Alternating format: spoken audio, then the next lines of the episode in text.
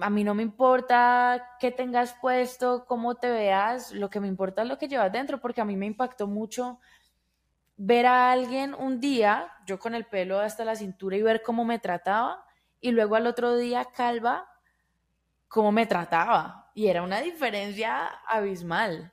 Música con M de Mujer es traído ustedes gracias a Kiki Chic todo en joyas. Ingresa a kikichickshop.com y conseguirás esos anillos, collares y pulseras que tanto te gustan. Y si estás en Nueva York, puedes visitarlas en sus tiendas ubicadas en Noho y Soho. The Click New York, expertos en fotografía y video. You pose, we click Tú posas, nosotros hacemos clic. Encuéntralos en Instagram como The Click New York. Raquel Pedraza, quien no solo te diseña outfits personalizados, sino que también puede ser tu estilista o sastre para todo tipo de eventos, desde alfombra roja hasta sesiones de fotografía. Ingresa a raquelpedraza.com para encontrar sus últimos diseños. Bienvenidos a otro episodio de Música con M de Mujer, el podcast dedicado a resaltar a todas las mujeres en la industria musical. Yo soy Vanemena y hoy nos vamos hasta Medellín, porque me encuentro acompañada de una artista, compositora, productora e intérprete colombiana que con apenas 22 años ya está en el radar de la industria musical. Su música está influenciada por el RB, la música latina y el género urbano. He visto par de sus videos en TikTok, donde por cierto tiene más de un millón de vistas, que dura, que sale tocando la batería y les juro que me voló la cabeza, o sea que aparte también es una dura en la batería. El año pasado estuvo abriendo el Amantes Tour de Gracie y Mike Bahía. Actualmente es la imagen de Fiat.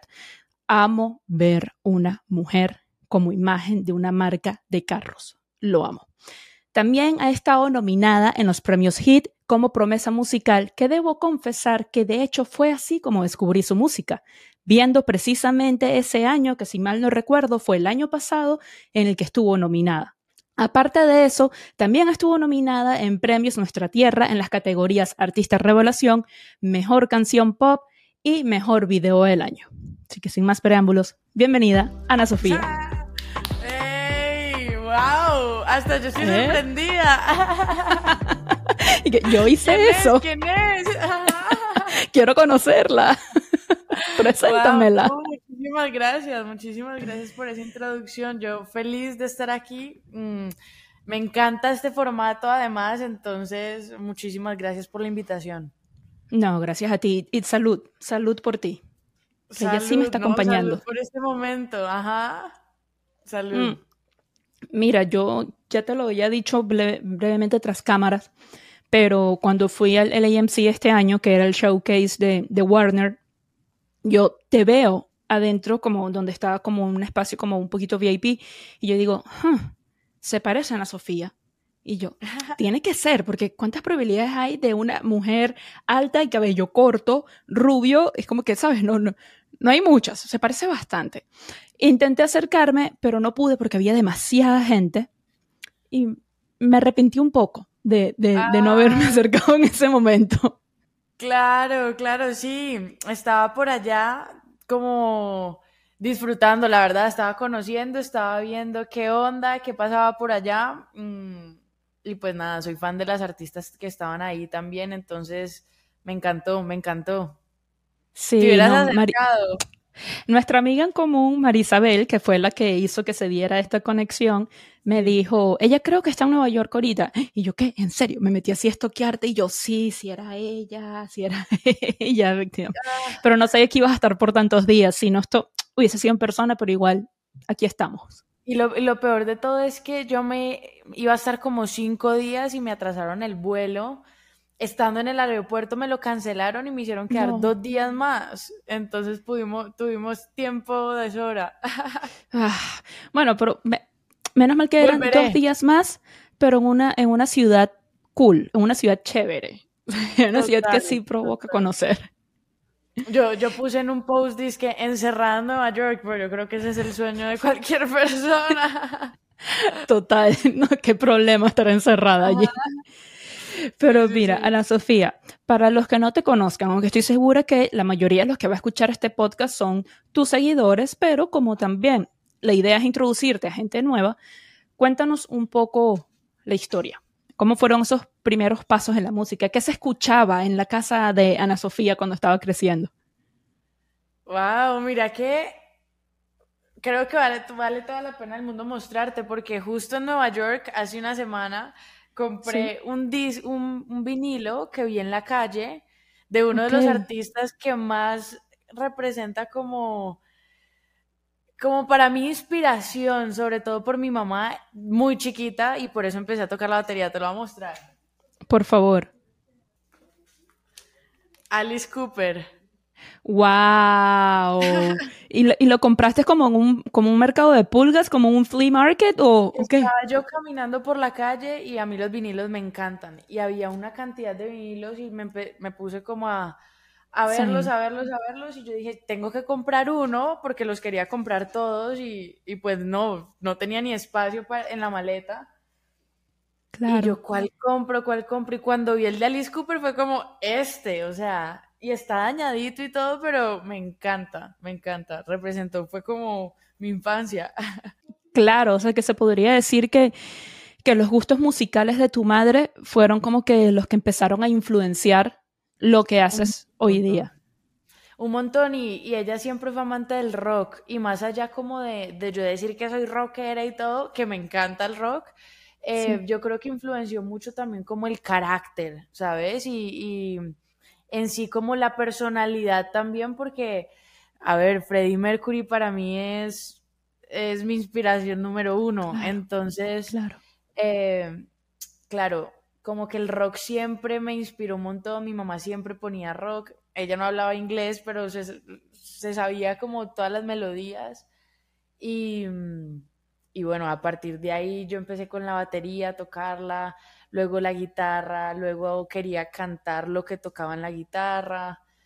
Entonces fue como por amor al arte realmente que me fui metiendo y me fui, no, amando, amando el mundo de la música.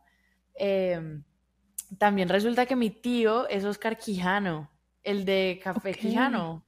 claro, claro. La Lola. Entonces, él siempre iba a la casa con la guitarra. Eh, eso a nosotras nos inspiraba un montón. Y, y a partir de ese momento ya música siempre. Estudié música en, en Bogotá, en los Andes. Em, estudié, estudié producción y y bueno, me gradué hace un año apenas. Sí, no, es que a mí, me impresiona porque ya vamos a ir para allá, pero sí, o sea, yo sé que eh, suena con todo lo que has hecho y lo que has logrado, suena como que si tuvieses mínimo 10 años en la industria, pero no es así y eso es lo que más me parece eh, interesante de tenerte hoy aquí en, este episodio. Cuando te presenté dije algo de que, bueno, que me iba a Medellín y lo, y lo resalto porque me llama mucho la atención, yo creo que como una especie de fenómeno que estoy viendo ahorita, sé de muchos artistas que estaban viviendo en Miami, no sé si tú llegaste a vivir en Miami, sí que estuviste un tiempo allí o vas seguido por lo menos a, Miami, pero sí he visto muchos artistas que estaban viviendo en Miami y se están regresando a, a Medellín.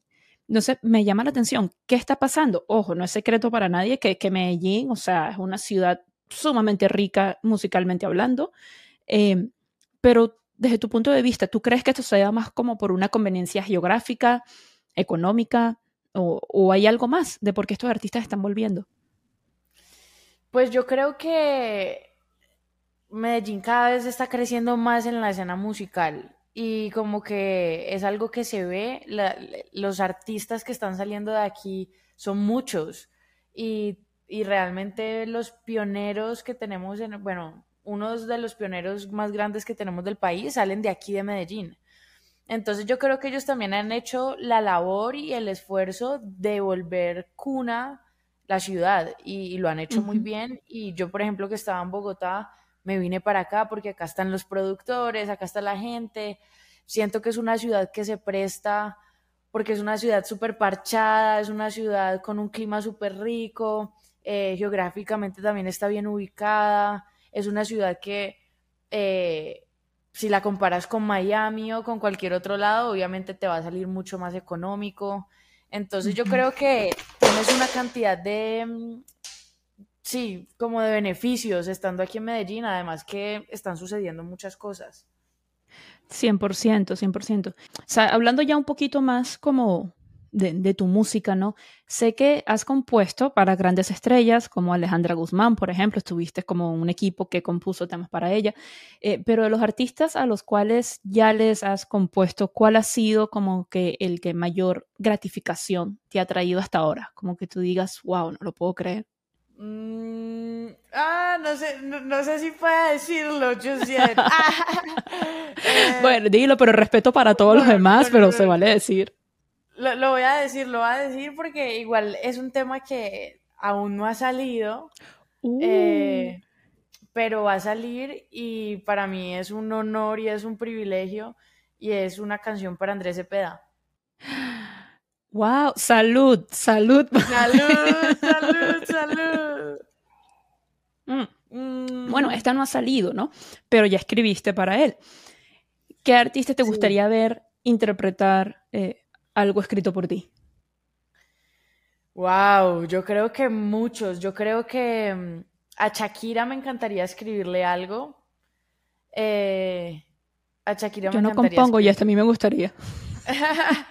total, total. Y yo creo que también artistas como internacionales como Anglo, escribirles cosas en español o incluso escribirles cosas en inglés me encantaría, me encantaría hacerlo, por ejemplo, con Taylor.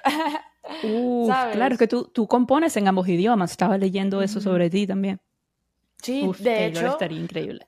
De hecho, cuando yo empecé a escribir, yo me rehusaba a escribir en español porque, claro, en ese entonces todos los artistas que yo admiraba y a los artistas que yo decía, yo quiero ser como ese artista, todos eran o gringos o británicos, entonces yo decía, si no es en inglés, no va a suceder. Entonces yo solo escribía en inglés, en inglés, en inglés y luego el fenómeno latino se apoderó del mundo y fue como, wow, podemos hacerlo, podemos hacerlo nosotros con nuestro idioma y, y obviamente ahorita yo me sumé y soy parte de eso 100%. Qué interesante que menciones eso, porque en entrevistas anteriores, tanto en el podcast como para la página en la que yo trabajo en Nueva York, le he hecho la pregunta artistas que sé que son totalmente bilingües y que pueden cantar y componer en ambos idiomas, les hago la pregunta de si estuviésemos en estos momentos en el año 2010, para no irnos tan lejos, 2010, sus canciones serían en inglés o en español. No tanto lo que compongan para otros, sino los mismos temas que ellos interpretan. Y todos me han dicho inglés. Y es, por, y es por eso, es la evolución que ha tenido en estos últimos cinco, siete años, la, industria de música latina. No, y es impresionante porque yo creo que si ellos no se hubieran arriesgado, muchos de nosotros no nos hubiéramos arriesgado a decir, existe la posibilidad de hacerlo en español. Entonces yo creo que, y siento que cada vez es más cool porque ahorita no es solo el reggaetón, Mm, ¿sabes? Como que ahorita hay otros géneros en español que también están mandando la parada, entonces ya es, ya es una cuestión también que va más allá del género. Eso me parece total. No, 100%, 100%. Mira, ahorita mencioné que tú empezaste su carrera en el 2019. Primero, o sea, aquí, hay, mucho, hay muchas cosas que resaltar. 2019, 2020 entramos a pandemia. Es decir, que gran parte de tu carrera la has desarrollado con tremendo reto encima. Si fue un reto para los que ya estaban sumamente establecidos, no me quiero imaginar el reto que fue para ti. Y sin embargo, a pesar de todo esto, de la corta carrera que tienes, entre comillas, hoy día tienes casi 32 mil oyentes en Spotify, más de 90 mil seguidores en Instagram, que son números bastante impresionantes para alguien que esté empezando.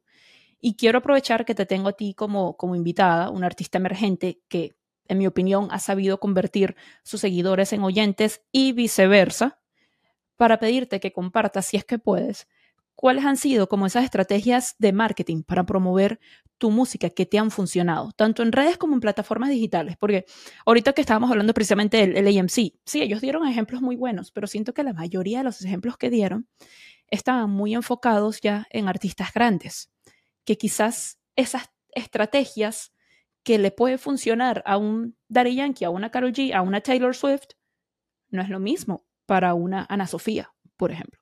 Entonces, ¿qué te ha funcionado a ti hasta ahora? Pues yo creo que Wow, es una pregunta difícil porque yo siento que lo que menos se ha planeado es lo que más ha funcionado. Entonces yo ahí rescato mucho el contenido orgánico. Y orgánico me refiero a que si una canción es buena, es buena. Y va a encontrar la manera de que le llegue a la gente. Puede que, además que las redes ahorita no son, no son con, timeline, pues no es con tiempo, es, ah, el algoritmo es diferente. No son cronológicas, sí. Eh, exacto, no es cronológico. Entonces, tú no sabes si lo subes hoy puede que no suceda nada, pero en dos semanas puede que se vaya viral. Incluso ni siquiera en dos semanas, en, en años, Como, como, ha pasado con ahorita eh, Jane Makeba. Yo escuchaba esa canción, Makeba, de Jane, 2016, salió en el 2015, y me acuerdo yo escuchándolo así, y, y, nadie me paraba bolas, como decimos en Venezuela, con ese tema. Y ahora, boom, ¿sabes? Gracias también a, esa locura que de repente le puede llegar. Entonces decías Entonces, que como... Yo creo que es, como consistencia también porque yo, yo siento que todos nos frustramos con las redes porque a veces las redes no están a nuestro favor, pero al final del día, cuando uno va puliendo su contenido también, yo siento que eso es lo que a mí me ha funcionado. Por ejemplo, un video que subí en, Instagram, que fue un video haciendo como el making of de una canción, de cuando será, que fue la cumbia que saqué como en febrero. Me encanta. Y, y me di cuenta que primero la canción era buena porque enganchaba a la gente 100%. Y segundo, me di cuenta que el contenido literal lo hice aquí en mi casa, aquí mismo, en cinco minutos. Y tiene más de 900 mil reproducciones, tiene más de 90 mil likes. Llegaron artistas como Sans, como Juanes, como, ¿sabes? Y es el poder de las redes sociales. Entonces yo creo que por más de que nos frustren, son nuestro mejor aliado. Y, y, para los planes de marketing muchas veces se necesita demasiado billete, se necesita demasiada plata. Y muchas veces no la tienes. Entonces lo único que puedes hacer es vender tu producto. Hay un artista a mí que me gusta mucho que se llama Russ. Él es un rapero, no sé si lo has escuchado. No. Él es un rapero y él es gringo y es un man independiente y es uno de los artistas independientes más grandes que existe y su catálogo vale millones, millones y millones, millones de dólares. Y el man literal lo que, lo que decía era como, yo empecé a sacar canción todos los viernes. Por SoundCloud sacaba canciones todos los viernes. Porque al final del día, si yo saco un álbum, se, van se va a perder. Pero si yo saco una canción cada viernes, pues la gente va a escuchar una canción nueva. Y empezó así, empezó así, empezó así, nunca paró. Y ahorita es uno de los raperos más duros. Y eso a mí me ha inspirado un montón, porque siento que es lo que uno tiene que hacer, vender su producto al final del día. 100%. Y, y ahorita precisamente eso que, que, estás diciendo, de que sacaba un tema cada, cada viernes, me hace pensar precisamente en las que no iban a salir. Esas canciones que tenías guardadas, que ya vieron la luz, que sacaste cada 15 días. Eh, primero, ¿hace cuánto las escribiste y por qué decides sacarlas ahora? Bueno, estas canciones las escribí, va a ser casi que un año eh, ponle que octubre, noviembre del año pasado. Mm, sí, octubre, noviembre del año pasado. Y mm, yo tenía muchas ganas de sacarlas, pero hay otras canciones que uno creería que son más fuertes, ¿sabes? Como que uno las escucha con el, con el equipo y... Es esa búsqueda inconsciente del hit. Sí, sí, sí, esa búsqueda de cuál es el, single, ¿sabes? Porque pues lanzamientos pueden ser muchos, pero el single. Entonces, como que yo sentía que tenía la energía puesta en el single, en el single, y yo decía, es que yo no sé cuál vaya, vaya a ser el single, ¿sabes? Y al final del día tengo una cantidad de música guardada que si yo espero un año más, en un año yo ya no me voy a sentir representada. Y yo siento que eso es lo bonito también de la música, de en unos años puede que yo vea para atrás y diga, uy, qué boleta, yo como publiqué eso, pero hace parte de la evolución como artista y por qué no mostrarlo, ¿sabes? Como que si yo me pongo a esperar a tener la canción perfecta, el video perfecto, el todo perfecto, se me va a pasar la vida esperando porque cada vez estoy cambiando. Entonces, 100%. Sentí que era el momento y, dije, vamos a sacar canción cada 15 días, son cuatro temas eh, que no iban a salir, pero que yo siento que pueden ser los favoritos de una o dos o tres personas. La verdad es que no va más allá de eso, ¿sabes? Yo me siento súper identificada con la hora del té. Ok. Porque me ha pasado, sí, me ha pasado. Mira, ¿cómo te explico que cinco años después, hasta por LinkedIn, me han buscado? 20 puntos por creatividad. 20 puntos por creatividad. ¿Cómo llegas a LinkedIn? wow. Pero sí, cuando la escuché dije... Pero parte ya se te hizo tarde. Exactamente. Exactamente. Mira, sí, fuerte, fuerte. Eh, ahorita toqué el tema de la, de la pandemia. Eh, ¿Cómo fue para ti un artista que estaba literal empezando en la música cuando nos golpeó la pandemia? Fue súper duro. Fue súper duro porque yo lancé mi primera canción en... Fue en noviembre del 2020, claro. O sea, que cinco mesecitos después, puf, pandemia. Cinco, seis meses no, No, fue después de pandemia, en el año de pandemia. O sea, empezó la pandemia, yo se suponía que iba a arrancar con todo ese año. Sí. Y marzo nos encerraron. Entonces, wow. Todo se frenó, las, las posibles conversaciones que tenía en ese momento para hacer las cosas, como que todo se cayó, todo se derrumbó. Pero al final siempre, siempre todo pasa por algo. Y, Total. Y yo siento que también fue, a mí me cayó de lujo en medio de todo porque yo estaba en la universidad, entonces yo necesitaba dividirme, entonces cuando sucedió la pandemia yo podía hacer mis clases virtuales mientras a la media hora tenía que ir a hacer entrevistas, entonces como que me pude dividir y yo me acuerdo, pero fueron semestres duros en los que yo tenía medios de 6 de la mañana a 4 de la tarde y a la par tenía tres o cuatro clases de la universidad. Entonces, ¿Cómo? E, era duro, era duro. Y aún así me adelanté y me gradué antes. La carrera duraba 10 no, no, y me gradué en 9. Salud por ti. salud, salud. Yo no sé cómo lo hice. No, si tú no sabes, menos voy a saber yo. Qué impresionante. Te lo juro. Esto. Gente, sí, se puede. Claro, sí se puede. Sí se puede, sí se puede. Y yo, y yo tenía toda la intención. Cuando yo empecé la universidad, yo estaba un poquito reacia, pero luego cuando empecé a ver materias de producción, me enamoré. Y cuando ya empecé con la producción, yo dije, yo tengo que terminar.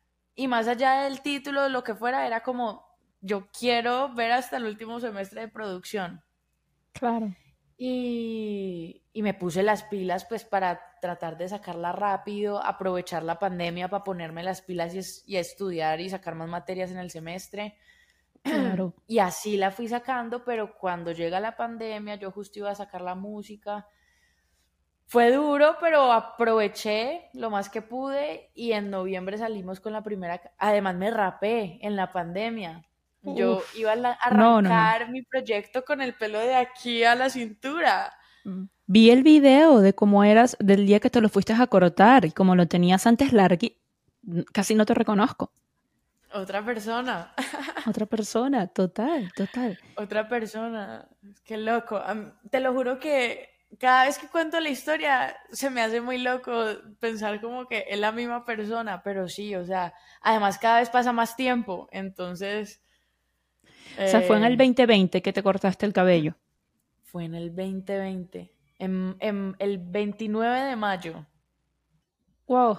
No, que por cierto, o sea, yo te iba a decir eso, que uno, amo tu estilo, tu look, y yo siento que precisamente gracias a ese cabello, ese cabello corto que llevas, no sé por qué tus redes dan así como ese vibe de que es una zona segura. ¿Sabes? De que es como uh. judgment free zone. Y, yo, y yo creo que es en gran parte a ese estilo tuyo, el cabello corto, que de hecho en una entrevista llegaste a decir que lo, lo hiciste porque buscabas conocerte un poco más.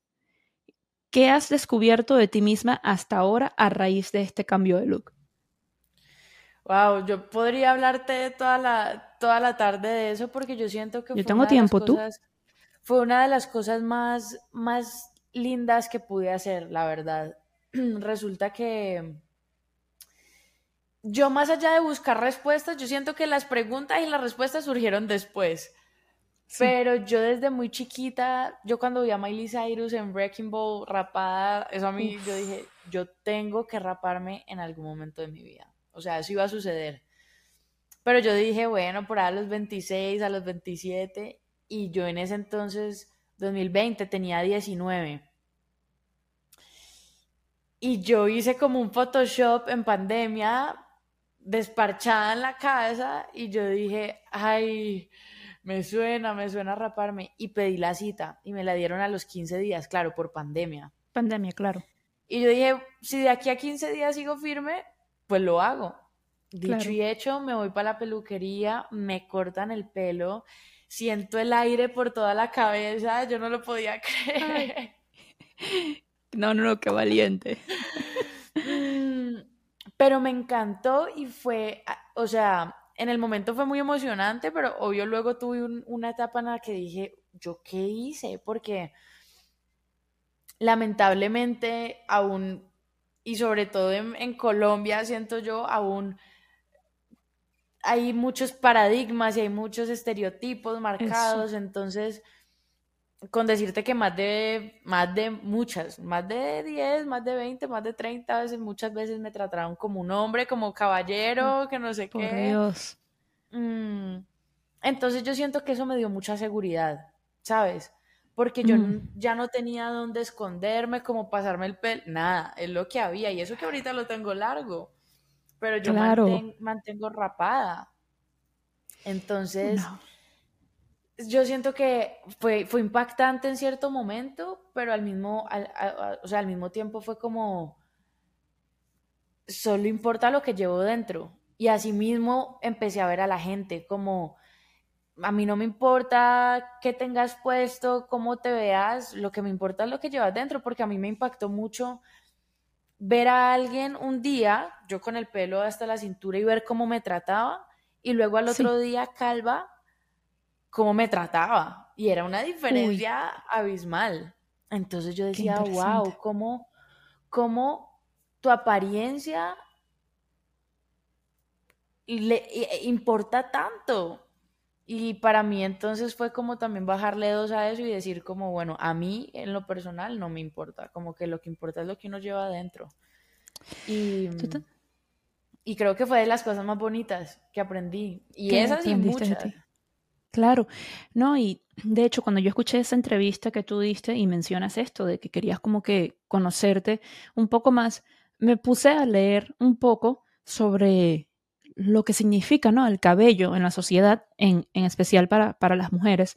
Y encontré un estudio de Felipe Gaitán, que es un especialista en sociología de la Facultad de Humanidades y Ciencias Sociales en la Universidad de La Salle, México, donde él dice que el cabello largo en las mujeres eh, le atribuyen adjetivos de belleza, salud y juventud, mientras que al cabello corto se le atribuye un qué tan mayor eres, qué tan mayor te ves. Pero sin embargo, con los hombres, el cabello largo puede representar sabiduría. Y él puso como ejemplo eh, la cultura pop con las películas de Harry Potter, Dumbledore, cabello largo el sabio. Y eso pasa con, muchas películas. Y me hizo pensar, y ahorita diste en, un punto clave, ¿no? De cómo hubo ese cambio, cómo te trató una persona cuando tenías el cabello largo, como lo tenías corto, porque me hizo pensar mucho una conversación que tuve con una de mis mejores amigas, que ella está por emprender y necesita reunirse con inversionistas, es decir, ejecutivos de altos niveles. Y ella siempre había llevado el cabello súper largo. Y hasta que un día dijo, me lo voy a cortar. Y se lo cortó más arriba de los hombros. Y es precisamente porque ella dice que esto le iba a hacer ver más ejecutiva, más madura, por ende quizás tomada más en serio a la hora de tener estas reuniones con estos inversionistas. Y es muy curioso que tú hayas dicho eso, porque, ok, ahorita hablamos más que todo del descubrimiento que tuviste, se podría decir, de adentro para afuera, ¿no? O sea, de lo que, como tú te sentiste contigo misma y cómo empezaste a ver también a los demás. Pero ahora, ¿cómo fue ese descubrimiento de afuera para adentro? O sea, ahorita pones como ejemplo esto que te pasó con esta persona, pero a la hora de entrar a un estudio repleto de hombres, ¿has notado un cambio al respecto? O sea, te dan más visibilidad, más respeto o lo que sea. Voy a decir algo que puede sonar feo, pero siento que es la realidad y, y lo digo por experiencia. Y es que siento que de pronto me ha pasado que desde que llego con el pelo corto a un estudio, ya no existe un interés sexual, por lo menos así de una, de, o, un interés de, en ese sentido, ¿sabes? Porque yo siento que lamentablemente muchas veces ha sucedido de que los manes invitan a las mujeres a los estudios, pero también es con esa doble intención. Sí, Entonces yo siento que es una realidad, es una realidad y me ha tocado verlo y me ha tocado ver cómo amigas quizá también les dicen como, ay, sí, vamos a hacer música y es, y es otro tipo de música, ¿me entiendes? Como que... Van a tocar otros instrumentos. a tocar el órgano. Ay, no. ¿Viste? No me da cerveza. me encanta, por eso que yo les digo a mis invitadas, se pueden tomar algo. Eh, no, pero lamentablemente no estoy diciendo que siempre, ojo, y no quiero como generalizar. No, no, no, no, siempre es así, pero me ha tocado verlo. Y siento que conmigo, claro, de pronto yo llego y no cumplo con sus estándares de belleza de una, entonces es como a, trabajar, ¿entiendes? O, quizás asumen que no tienes interés en los hombres. Exacto, también, también sucede. pueden asumir cualquier cosa de tu sexualidad solamente por el cabello. El pelo. Sí, es... Eso, eso, es loquísimo. Eh, pero también me parece cool porque lo he aprendido a manejar y ya, ya, ya estoy en un punto pues en el que siento que también se han llevado la sorpresa a las personas. Entonces cuando me conocen también es una lección para ellos. ¿Sabes? Claro. Eso, me ha pasado, mira, y, y, bobadas como una vez estábamos en plena pandemia, yo estaba con mi papá en el carro, estábamos entrando a un centro, comer, a un centro comercial a mercar. Y en ese momento pico y género, entonces tenía que ser un día a las mujeres y un día a los hombres para entrar al supermercado. Ah, Así funcionó el coronavirus en, en, en Colombia. No entiendo muy bien qué tiene que ver el género aquí, pero bueno. Sí, porque entonces un día entraban las mujeres y un día entraban los hombres, como para regular el número de personas en el supermercado. En fin. En fin. Ese día era el día de las mujeres, pero mi papá es médico, entonces él podía entrar. Ok. Y entonces íbamos a entrar y el de seguridad llega y dice, ah, pero el niño no puede entrar. Y mi papá voltea y le dice, es una niña. Obviamente en el momento, ahorita lo, cuento y me cago de la risa. Claro, pero, qué vergüenza para el de seguridad, no para ti. Exacto, pero ahí es donde yo digo, el de seguridad quedó aprendido, ¿sabes? Claro. Entonces, como que yo siento que así como esa persona de seguridad, muchas personas les ha tocado eh, conmigo de pronto ese momento incómodo y yo siento que es como un aprendizaje también para la gente. Me encanta, me encanta, porque no aprendes solo tú, sino, sino los demás. Sí, porque yo siento que la pena que sienten ellos, a mí ya no me importa, pero la pena que sienten ellos es como, ay, ve, yo, sí, no sé, yo de distraído, yo asumí que por el pelo corto y no, entonces es mm. como... Me encanta, ve, ahora, ¿ves por qué amo tu estilo? Me encanta, yo vivíamos muerta de la risa si salgo contigo y te confunden con un chico. me pasa, me pasa, me pasa, me pasa, pero bueno, ¿Qué vamos I got the best of both worlds.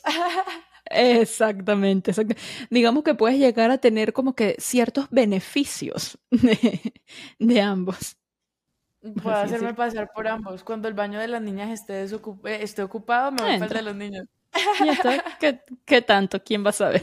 ¿Qué me van a decir? Mira, cambiando un poquito el tema. Antes hablábamos de tus números en Spotify y una cosa que me llamó la atención es que prácticamente todos tus temas han sido en solitario. Si no me equivoco, tienes una sola, una sola colaboración, ¿cierto? Sí. ¿Alguna razón por la que hasta ahora todos tus temas, la mayoría de tus temas, no han sido en colaboraciones y te lo pregunto porque sé que muchas veces como estrategia los artistas emergentes que tienen ciertas conexiones eh, aprovechan hacer colaboraciones con artistas que quizás estén un poco más pegados para precisamente catapultar sus números. Entonces tú ves los números de estos artistas, oh, wow, tienen yo no sé cuántos miles, millones de oyentes en Spotify, pero luego ves que la mayoría de sus temas son eh, en colaboración. ¿Alguna razón por la que tú hayas decidido hasta ahora irte mayormente en solitario? No, yo siento que así es como se ha dado. Eh, siento que las colaboraciones también entre más orgánicas y entre más conexión haya, pues son más especiales. Eh, y siento que mm, de pronto no me he puesto tanto en la tarea de decir con quién voy a colaborar, con quién voy a colaborar. Las colaboraciones que tengo que van a salir han sido también como que se han dado y como que conexiones que han surgido bonitas.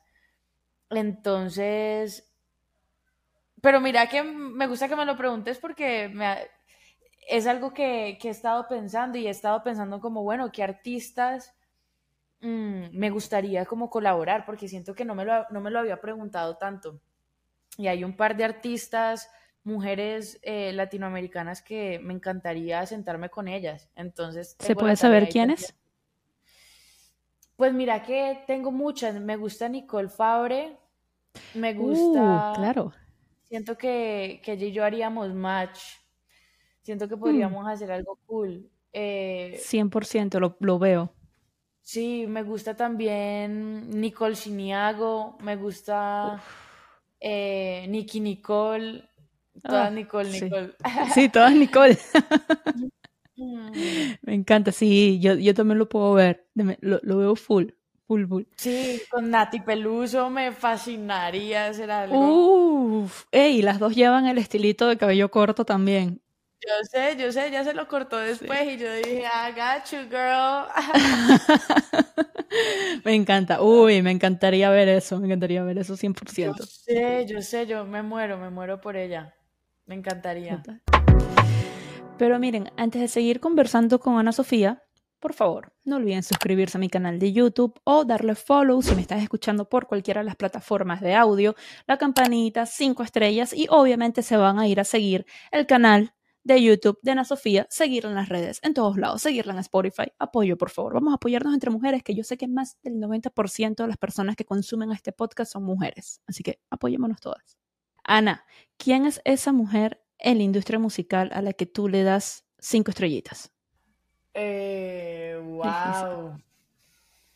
Hmm. Siento que tengo varias. Ok. Tengo varias, pero la primera que como que se me vino a la cabeza también un poco fue Miley, Miley Cyrus. Me encanta que al fin alguien la nombre. Este es el segundo episodio de la segunda temporada, es decir, ya llevamos cincuenta y pico episodios de este podcast y creo que nadie había pues, nombrado a Miley. Y estaba un poco preocupada. Yo la, amo y siento que ella me ha inspirado full también en, con su personalidad y con su... Ella es irreverente y siento que es una, es una vieja que uno creería que es una loca y que... Pero yo siento que no. Yo siento que no, que ella no, no puede ser más artista, ¿sabes? Siento que es una vieja que siente todo intenso eh, y siento que su arte y su evolución ha sido muy real consigo misma y eso a mí me gusta de ella. Y, siento también que está muy bien parada, ¿sabes? Total, y, tú sabes qué, esperar de ella, ¿sabes? Total. Y, eso me gusta. Eh, no sé, yo siento que, no sé, se me vino a la cabeza ella de primerazo, porque también soy fan de, de lo que hace y de su voz y de todo. Mm, pero hay muchas, hay muchas que admiro. Por ejemplo, Rosalía, siento que también es una mujer increíble. Siento que Anita es una, es una empresaria, músico, productora, todo. Ella lo que venderían como ser tu propio jefe, Anita. Anita, 100% y ella en, inglés se dice mm, unapologetic. No sé, no sé si hay como un término en, en español para eso, pero ella es así, ¿sabes? Como, no sé si... Como incorrecta. Sí, ajá, como que sin pelos en la lengua, no sé. Algo así sería la traducción. Yo debo decir que de pronto no soy tan fan de su música y de pronto no la sigo tanto así, pero sí me vi su documental y todo y es como, wow. O sea, hace lo que quiera con su vida, tiene el control completo de su vida y, y yo admiro, yo he aprendido también a querer el lado del business. Eh, siento que eso es como también un arte, entonces creo que ella la tiene clara, es una, es una businesswoman, 100%. 100%, sí. No, yo también me vi el documental y, y, me enteré de algunas cosas de ella, que de su vida personal, que no tenía ni idea. De, wow, todo lo que ha pasado esa mujer. Y ahorita que mencionaste a Miley y antes mencionabas eh, Wrecking Ball, que te, decías que te querías hacer ese look de ella. Creo, si no me equivoco, eh, cuando le preguntaron ahí en una entrevista como qué tema ya no le gusta tanto cantar, creo que fue precisamente Wrecking Ball lo, que, lo que dijo. Sí, sí, sí, yo también lo vi. A ver, sé que tu carrera todavía no ha sido tan larga como la de Miley, pero para allá vamos. Hay un tema actualmente tuyo que tú digas, ah, ya no me gusta tanto cantarlo? ¿O todavía te gustan todos tus temas cantar? Eh, no, sí, tengo, tengo. Sí. Eh, uno, uno que otro tema que de pronto no me gusta mucho cantar en vivo. Mm. A ver, ¿cuáles? ¿Cuáles se puede saber? Pues te va a parecer súper loco, pero. Mm, Ajá. Cuando será es un tema que en vivo para mí es súper raro. Es súper raro. Ok. Yo con cuando será, mira, yo, yo no soy argentina, pero se me sale el pasito argentino, pistolitas. pistolitas. Yo sé, yo sé. Hombro. yo siento que es un gran tema y me gusta, pero de pronto en vivo yo me siento un poco como en una parodia. ok, ok, te entiendo too funny, entonces no me lo puedo tomar tan en serio. Entonces, de pronto en tarima como que, cuando será, será, como que, yo quiero cantar, ¿sabes? Sí, sí, sí, sí, sí. Y la tienes que meter ahí la interpretación, la cosa, claro. Además que es, el tema que realmente más ha funcionado y, y el tema que se ha que se ha pegado solo también, o sea, yo esa canción te lo digo, no ¿Sientes que es un poco por la cumbia? ¿Puede ser? Sí, yo creo que la temática también. Yo siento que es una historia mm. muy bien contada porque, porque la gente con las dos primeras frases, todos mis amigos se casaron o se van a casar, ya, sí. ya quedan.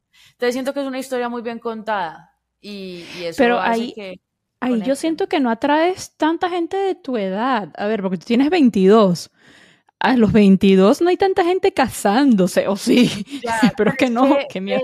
todos mis amigos son mucho más grandes que yo, o sea, yo soy la ah, más chiquita, yo soy la única amiga chiquita de muchos de mis amigos. Todos tienen de 28 para arriba, entonces... Claro. Sí, porque yo estaba viendo tus demográficas como eh, la edad de tus oyentes y tiene mucho sentido. Yo digo, claro, con cuando será este es el rango de edades que estás atrayendo, por eso tiene toda la lógica del mundo, o sea, gente de 25 en adelante, ¿sabes? Claro, ya a, los que los dejaron el tren, ¿eh? Ay, Dios, qué miedo. Mira, yo no me he casado y a mí me va hace rato, pero que me deje. No, no estoy muy clara si me quiero casar. Mira, aquí dando fuertes declaraciones. Sí, yo, yo, yo creería que yo tampoco estoy esperando casarme en este momento, pero todos nos preguntamos cuándo será que nos llega pues el amor. Eso sí, cuándo será, quizás no tanto cuándo casarnos, pero sí cuándo será que llegue ese amor, ¿no? Si es que no llega, esa es una, pregunta que me da mucho miedo, pero eso ya es otro tema mucho más complejo, ¿no? De que si ya llegó y se fue. no, we don't want to get in there. No. Yeah, yeah. Mira. Next, ne- next thing. Next, next. Ana Sofía, tres canciones de artistas femeninas que tengas on repeat o que sean un himno para ti. Uh, no, me estás haciendo Ya, preguntas muy ya con esto cerramos, ya con esto cerramos. Yo creería que así de la vida, pues, o latinas.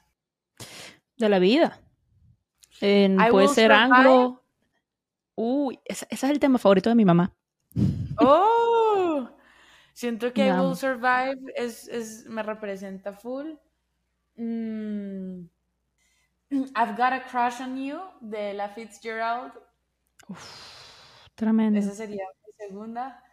Y mi tercera sería. Ay, Dios, es que está difícil. Sería como Levian Rose. Oh, wow, no, pero esta mujer se fue, pero con unas gigantes. Sí, pues es que. Edith, encanta. Edith Piaf, no, y la vida de Edith también, o sea, Amo. por favor, amo, amo, esta me mujer, encanta. por favor. Bueno, Ana Sofía, qué increíble conocerte. Ahora creo que me arrepiento más todavía de no haberte saludado en LAMC. Y mira que yo no soy penosa cuando se trata de, de networking, o sea, para nada, pero bueno, nada, aquí estamos, ¿no? Pues se tenía que dar de esta manera. Quiero volver, quiero volver a New York so bad. Entonces por allá nos vamos a ver. Cuando yo Por vaya te escribiré. Por favor, cuando vayas a Miami también, porque sé que ahorita la industria está más que todo en Miami, yo voy seguido también a Miami, así que. Ya sabes, aquí en, en New York ya tienes por lo menos una guía turística que te va a mostrar cosas de gente local. Eso va, eso va. Me encanta, me encanta. Genial. Bueno, gente linda, eso es todo por hoy. Por favor, no se olviden de seguir las redes sociales del podcast en Instagram, TikTok, Twitter y ahora Threads también como arroba música M de mujer. Mi cuenta personal es arroba vanemenag y obviamente tienen que seguir a Ana Sofía si es que no lo hacen ya. Ana Sofía, ¿cuáles son tus redes sociales? Me pueden seguir como Ana Sofía-music, Ana Sofía con doble N, y asimismo en todas las plataformas digitales para que escuchen estas nuevas canciones que están súper cool y van a estar saliendo, bueno, muchas canciones más este en lo que va a acabar el año, entonces por favor, escúchenlas todas. Están buenísimas, la verdad, 100% recomendado. Por este podcast pasa solamente gente, mira, Chef Kiss. Eso es, eso es. Bueno, gente linda, eso es todo por hoy. Ana, un gustazo. Hasta la próxima. Muchísimas gracias.